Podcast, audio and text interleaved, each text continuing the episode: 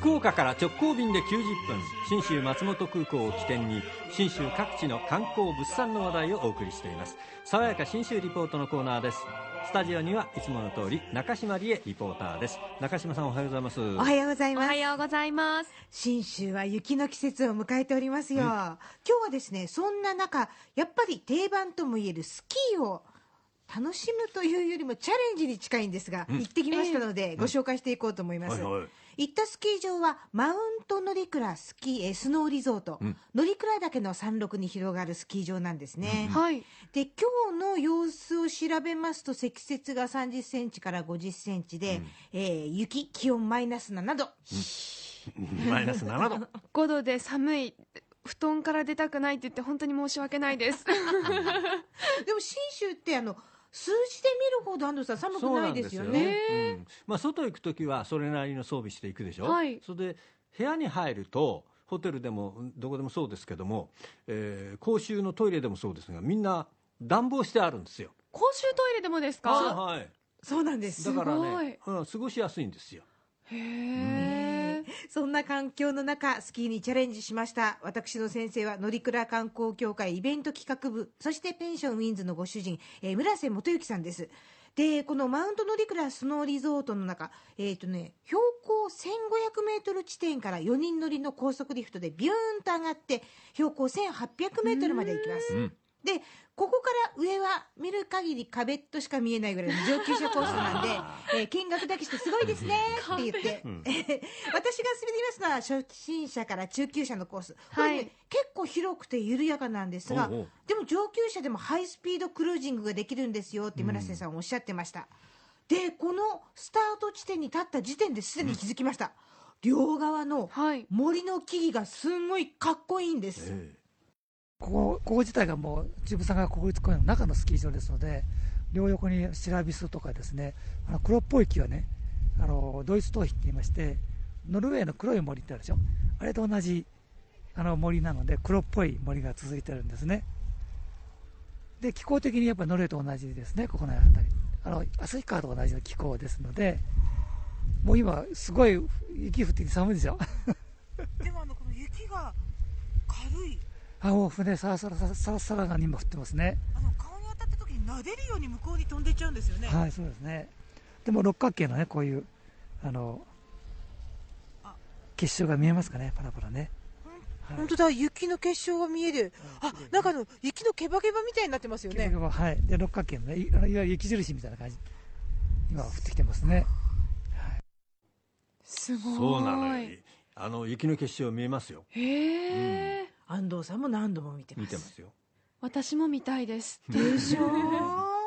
でこのテンション上がっていく中、まあ、基本の滑りをいくつか教えてもらって、ええ。割とね村瀬さんに教えてもらったらね、あの運動能力のね私でもなんとなく滑り出しまして。じゃあこの後降りてきて右に曲がって左に曲がってまっすぐ僕のところまで来てくださいという村瀬さんの指示に従ってチャレンジしました。最初はまっすぐ。最初はまっすぐで左の足を出す。曲がった。まっすぐ行った。まっすぐ行った。行ったところで今度は右の足を出す。右を出した。曲がった曲がった。おお滑れてますよ。今私すごい。滑れてる感溢れてます。おおっていうか村井さん雪がめちゃめちゃ気持ちがいい。あの何にもなんか下から来るゴリゴリ感とかがない。片栗粉の上をこうああの片栗粉ベッドの上をなんかこう転げ回ってる感じ。足が気持ちがいいです。ね。あのいスキーで履いててもなんか雪の気持ちよさが伝わってきますよね。ああ。片栗粉ね。そう。あそうそう。そういえばキュッキュッキュッって音するもんね。そうなんですよねちろんスキー場なんでコースは圧雪されてるんですけど、はい。上から新しい雪が降ってるので、多分それを足の裏が拾っちゃうんだと思うんですよね、うん。気持ちがいいんですよ。で調子に乗ってると見事にパーンとこの後こぼれびましてでも痛さもそうないんですね、でそんな転んで「おーおー」と言ってる私の横を幼稚園児ぐらいの子がスーッと滑っていく。地元の子は滑りが上手なんですよ、で転んだ痛いだけじゃなくって気がついたことがありましてねいいこともあるわけです。おここ雪降っててはい。音しない、こうすごい静かでしょ？あのさっきのね広いコースから分かれてこう森林コースに入ってきましたね。右も左もこう森があってで今雪が降ってますけどしんしんと音がなくてね。でシーンって音がしてますね。なんとなくね。耳の中でね。そのぐらい音がないでちょっと遠くにこう水が流れる音が少ししてますけどもこの静寂なコースこれも乗鞍の特徴で。で BGM もここありませんので本当に静かでしょ。びっくりした。はい。む無音状態です。はい。これ無音ではい。上からこうふわふわとまっすぐに雪が降ってくるとはい。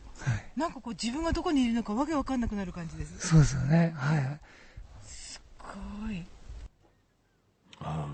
本当の静かさを感じさせられますよね。だからちょっとこう異次元にこう溶け込むような摩訶不思議なね感じが楽しめるんですよ。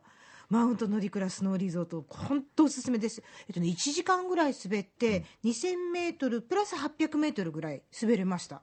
おえー、すごい。上手だともっとこの速度が回転速度が上がっていくんでまあ半日で5本ぐらい10キロぐらいは滑れますねとおっしゃってました、うん。ウェアとか道具とかすべてレンタル OK ですし、村瀬さんのような先生もついてくれますので、はい。うん希望の方はスクールに入るのが絶対おすすめです。絶対あっという間におすすめあのうまくなりますので。はいうん安藤さんにもチャレンジしていただきたいんですが、まあこういったスキーをチャレンジするのもいいんですが、うん。もっと手軽なスノーシューで歩くという楽しみを取り入れた安藤さんと行く旅、えー企画しております。年明け1月3031月1日の3日間、えーこのマウント乗鞍のそばの森をスノーシューで散策し氷状態の滝を見に行くというのがメインイベントになりますが前後の滝ね。そうなんですよ。大きな滝が結氷するんですよ。これ色が綺麗なんですまたね。ええ。ズバリタイトルが安藤さんと行く新州旅。アルプス山岳橋で雪と温泉を楽しむ3日間。乗りからの雪原を歩き、白骨温泉のお湯にたっぷり使っていきますので、え興味のある方ぜひぜひ詳しくはコラボレーションしてくださいます。西日本新聞旅行にお問い合わせください。番号は092-711-5518です。あのお正月休みに入ってますんで、えこの期間はホームページにもすでに情報出てますので、ぜひそちらの方もチェックしてください。中島理恵リポーターでした。爽やか新州リポートでした